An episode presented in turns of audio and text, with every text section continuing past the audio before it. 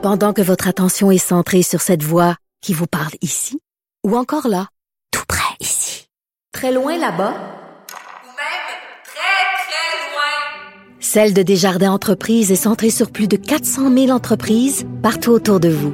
Depuis plus de 120 ans, nos équipes dédiées accompagnent les entrepreneurs d'ici à chaque étape pour qu'ils puissent rester centrés sur ce qui compte, la croissance de leur entreprise. Antoine Robitaille. Il décortique les grands discours pour nous faire comprendre les politiques. Là-haut sur la colline. C'est pas moi qui dis ça, c'est mon tonton Thomas. C'est pas moi qui dis ça, c'est mon tonton Thomas. Y a sa barbe qui pique un peu, y a des grosses taches sur son bleu. Mais tonton, l'air de rien, a de l'or dans les mains. Mais tonton, l'air de rien, a de l'or dans les Bonjour Thomas Mulcair. Hey, salut l'autre barbu. Notre barbu, notre tonton Thomas, accessoirement collaborateur à la Joute et chroniqueur au journal, et dans son studio Suzuki. Il roule aujourd'hui. Ben oui, ne vous inquiétez pas. Comme dirait Charest, j'ai les deux mains sur le volant. J'aime ça quand tu cites Jean Charest, euh, Thomas Mulcair. Je je suis pas sûr que lui, il aime ça, par exemple. OK. Ta chronique ce matin s'intitule Avec une crise, l'important, c'est d'apprendre. Puis tu contrastes Oui. euh, vraiment la Oui. position du Québec actuellement et, et la position des provinces où il y a eu des négationnistes de la COVID. Oui, parce que ici, évidemment, le week-end dernier, on a eu droit à non négationnistes, mais c'était quand même circonscrit et c'était, bon, des flyers qui avaient loué des autobus pour venir exprimer que tout ça, c'était un complot du gouvernement pour nous contrôler. Mais euh, dans une place comme Alberta, Jason Kenney est aux prises avec une fronde de la part de ses propres députés. Rappelons qu'un de ses faits d'armes politiques, et c'était toute une prouesse, il y avait, les conservateurs n'étaient pas assez conservateurs en Alberta Mhm. au goût des gens vraiment de droite. Donc, ils ont fondé une partie qu'ils appelaient Wild Rose. Ben Rose oui. sauvage, on, on pourrait traduire. Donc, eux, ils, ils ont pas, ils sont pas assez proches de former un gouvernement à un moment donné. Donc, Kenney a dit, moi, je vais unite the right. Je vais unifier la droite euh, sous un, un- un parapluie qui va être ce parti conservateur unifié. Très bien. Il, il réussit son coup, Antoine.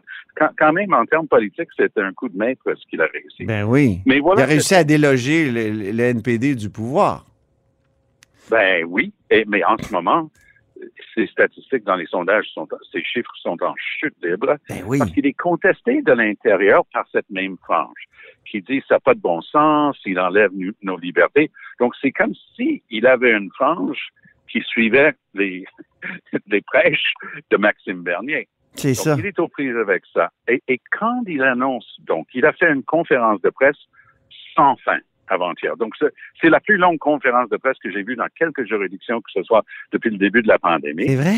Combien Et- de temps ça a duré? Oh, moi, je dirais au moins une heure.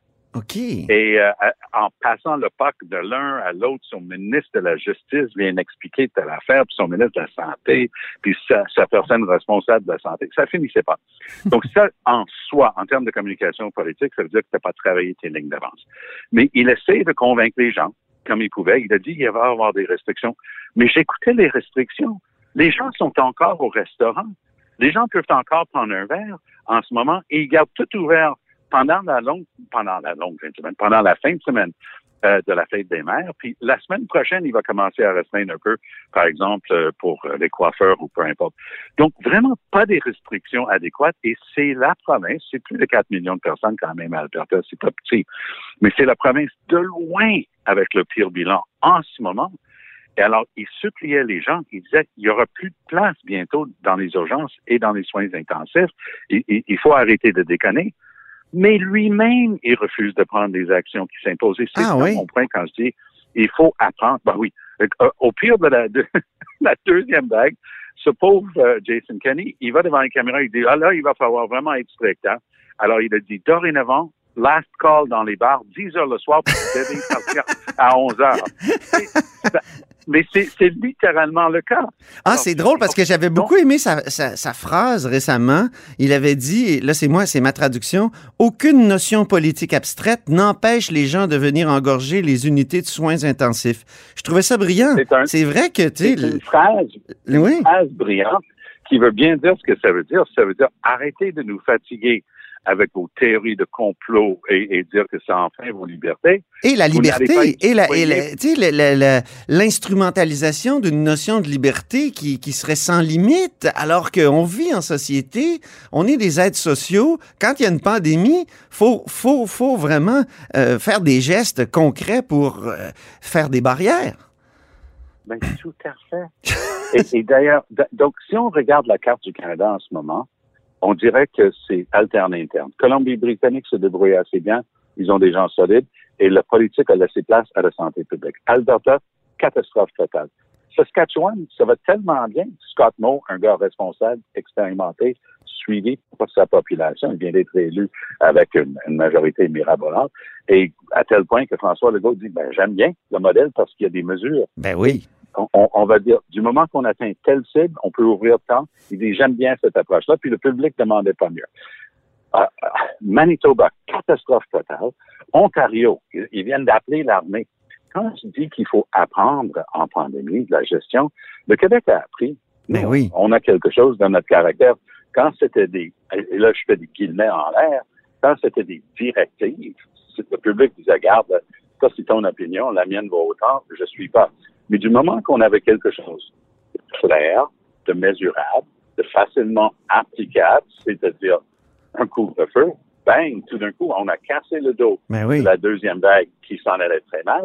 Et à travers le Canada, parmi les grandes provinces, les quatre, grands- les quatre grandes provinces, Ontario, Québec, Colombie-Britannique et Alberta en termes de population, à travers le Canada, le, Québec va super bien comparativement pendant la troisième Mais. Montréal, le Grand Montréal, 4 millions de personnes. C'est le meilleur scénario euh, pour, pour François Legault. Tu sais, commencer comme un, euh, finalement un cancre, puis finir comme le meilleur, euh, c'est Ben oui. ce qu'il y a de mieux. Puis Les- déjà, qui est fort dans les sondages, on le voit ce matin. Ben oui, mais il, Puis il réussit Un, sa campagne de vaccination, en plus. Alors, euh, en, en plus et en plus, parce que la campagne de vaccination au Québec, les chiffres là, avec les, les doses qui s'en viennent, on va être capable de frapper une cadence de 100 000 par, par jour, puis une, une généralisée pour les plus âgés, puis le- les mêmes groupes d'âge vont commencer pour la deuxième dose prochainement. Ben oui. Alors, et, et la mairesse plante euh, que de dire qu'elle veut ouvrir les terrasses à Montréal pour le 1er juin, et je pense pas que c'est irréaliste. Mhm. Donc, le public commence à sentir que cette fameuse lumière au bout du tunnel, ben, c'est bien. Ah, c'est là, on, on peut y arriver. Et ça, c'est un énorme soulagement.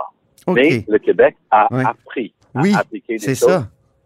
Puis le Québec croit à la vaccination. qu'on- on le voit ce matin dans le sondage de 82 85 bon. Alors qu'en Ah, France, c'est- beaucoup plus bas, hein? Toi qui connais bien la France, qui a un pied en Ah, France je connais aussi. bien la- Les, les Français sont très sceptiques à l'égard de leur gouvernement d'une manière générale. Ouais. Et euh, ils ont tellement foiré tout en France depuis le début de la pandémie.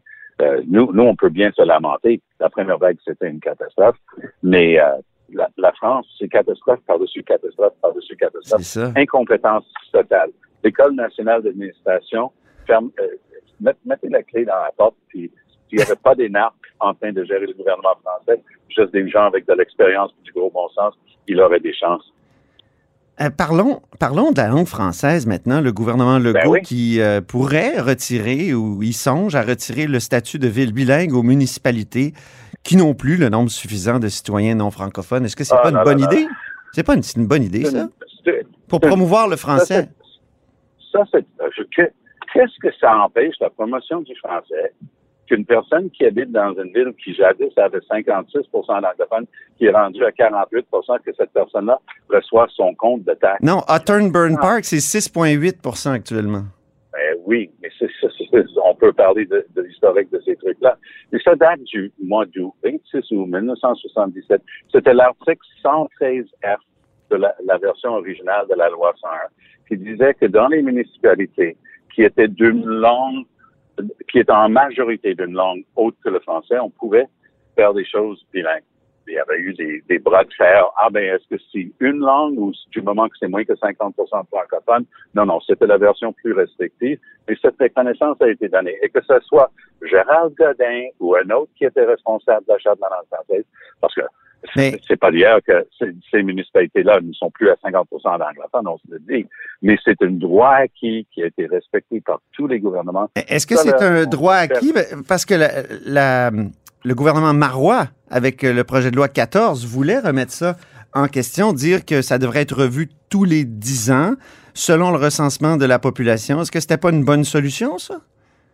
Ben, regarde, là, si, si tu es capable de me dire, tu me regardes dans les yeux, tu me dire, le fait français au Québec est menacé parce que à Beaconsfield, les gens reçoivent leur compte de taxes bilingue, je vais te suivre parce que je te Ben, crois. S'il y a des nouveaux arrivants, c'est parce que c'est... toujours la difficulté que- de, de promouvoir le français langue commune, Tom. Mais, tu sais, on- on- tu, tu le dis, tu le soulignes souvent que au fédéral, Mélanie Joly, euh, Trudeau, ils ont changé leur discours maintenant. On sait bien que c'est le français et non l'anglais qui a besoin de protection sur, euh, sur Ça, le territoire du. Québec. Ça, c'est évident. Mais pour cette communauté que M. Legault et Simon Jolin Barrette et Christopher Skeet, un peu moins connu, mais qui est le bras droit, député de Laval et Oui. euh, membre d'une minorité visible, qui, qui porte parole pour le gouvernement dans ces dossiers-là, il ne cesse de nous rabâcher les oreilles avec la communauté anglophone historique. Et justement, c'est historique. Tu viens de donner un chiffre qui le prouve. Mais ça enlève quoi? Objectivement, si tu as déjà mis les pieds à Otterburn Park, qui est mon cas, ou à Greenfield Park, ça enlève quoi? Que Ben- le couple qui reçoit le patente à Mais glace peut-être que des immigrants de qui viendront s'installer vont comprendre, vont mieux comprendre que la langue commune, c'est le français. Ça envoie un signal. Sans, mais- puis l'anglais, de toute façon, euh, avec le, le web, le numérique maintenant, Netflix et compagnie, nous sommes dans une classe d'immersion, donc l'anglais n'est pas euh, en danger. une question. Est-ce que tu m'as déjà entendu dire que l'anglais était en danger? Mais que, hein, que le dépliant d'une municipalité qui est envoyé depuis 1977, Ouais. qui est envoyé bilingue, continue d'être bilingue parce que le plus récent, son euh, coût de recensement a déterminé que si, si tu es capable de me regarder droit dans les yeux et me dire, Ouais. ah oui, mais, pour moi, Ben, c'est- comme, les factures bilingues d'Hydro-Québec. On envoie toujours le signal que le français est la langue commune. Si on envoie une, langue- une, une- une, euh, facture en français, euh, à moins d'en faire la demande express, c'est, comme le- le- le- ce, que, ce que Simon Jean Barrette a annoncé hier, là, le décret qui euh, impose la langue française vraiment euh, dans, dans l'administration publique québécoise. Oui. Ben, écoutez, moi, ce que je vais faire, par, contre, c'est que avant de commencer à m'énerver Oui, avec ce qu'ils sont en train de faire, je vais attendre de voir ce qu'ils proposent. C'est, c'est radical comme idée de lire la proposition avant de, de réagir. OK. Parce qu'il peut avoir, comme tu viens de l'indiquer, il y a peut-être moyen de ménager une chèvre et le chou, genre demande express, ben, qui enlève rien à personne, c'est pas généralisé que tout est bilingue. Ça, c'est peut-être un, un- un moyen de moyenner. Mais en dehors de ça, je ne peux pas m'empêcher d'avoir le sentiment que Simon Jean Barrette, c'est pas un, un bout-de-feu. C'est un apprenti sorcier. Il, il suit des géants, comme Claude Ryan, comme évidemment le docteur Camille Lorrain. Oui, mais on n'est plus, on n'est plus en 1977. là. Le- L'anglais a une, Non, une on- prégnance non, encore plus forte qu'à l'époque. C'est c'est pas la, la madame de chez Eaton, là. c'est c'est Netflix. La, gro- la grosse maudite anglaise. Oui, c'est ça, c'est ça. Pierre, Pierre- Pierre McDonald. Oui, oui, c'est ça. c'est- on n'est plus à cette époque-là. On est à l'époque euh, de, de Netflix et, et des géants du web qui, et et, tu sais, des TikTok puis euh, des, des Instagram puis qui, qui, qui nous anglicisent, il faut le dire. Écoute, ça c'est vrai que le jeune francophone qui est en train d'étudier au séminaire de Québec, il y a 45 ans, c'est sûr qu'il n'a, elle, elle- elle ou il n'avait pas besoin d'avoir une connaissance suffisamment approfondie de l'anglais pour écrire constamment. Alors qu'aujourd'hui, il y a tellement de choses dans le domaine des communications sociales qui exige cette connaissance écrite de l'anglais que la donne a effectivement changé. Et je suis très sensible à ton argument clé, qu'il faut continuer d'envoyer le signal que le français, c'est le lingua franca au Québec. J'accepte ça volontiers et je travaille pour ça. Mais je terminerai peut-être là-dessus. Ouais. C'est-à-dire que les anglophones que moi je côtoie, puis je suis plus jeune aujourd'hui, j'ai 66 ans, mais je suis impliqué dans ces questions-là depuis que je suis dans la jeune vingtaine.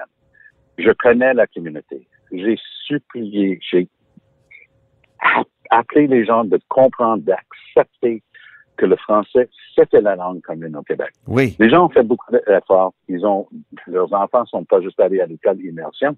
Leurs enfants, ils les ont envoyés à l'école française. Et ils ont non seulement accepté cette évidence, cette réalité, ils embarquent, ils- ils sont joyeux, ils sont heureux d'en faire partie. Puis à chaque fois qu'un Simon Jardin Barrette décide d'en faire un outil politique pour essayer de picasser un petit peu, puis je vois à ma plus grande déception, en fait, Pascal Bérubé sauter dans la mêlée, Ouais. ça, c'est des, des vieux réflexes qui n'apportent rien de positif. Eh bien, merci beaucoup, Thomas, pour ce dialogue des barbus du vendredi. Puis bonne chance pour la suite. Merci, je suis très content de continuer de- cette discussion avec toi et je soupçonne qu'on est plus d'accord que les gens peuvent penser en nous entendant en parler. OK, c'est bon. Salut, À, Tom. à très bientôt. Au revoir. À la semaine prochaine.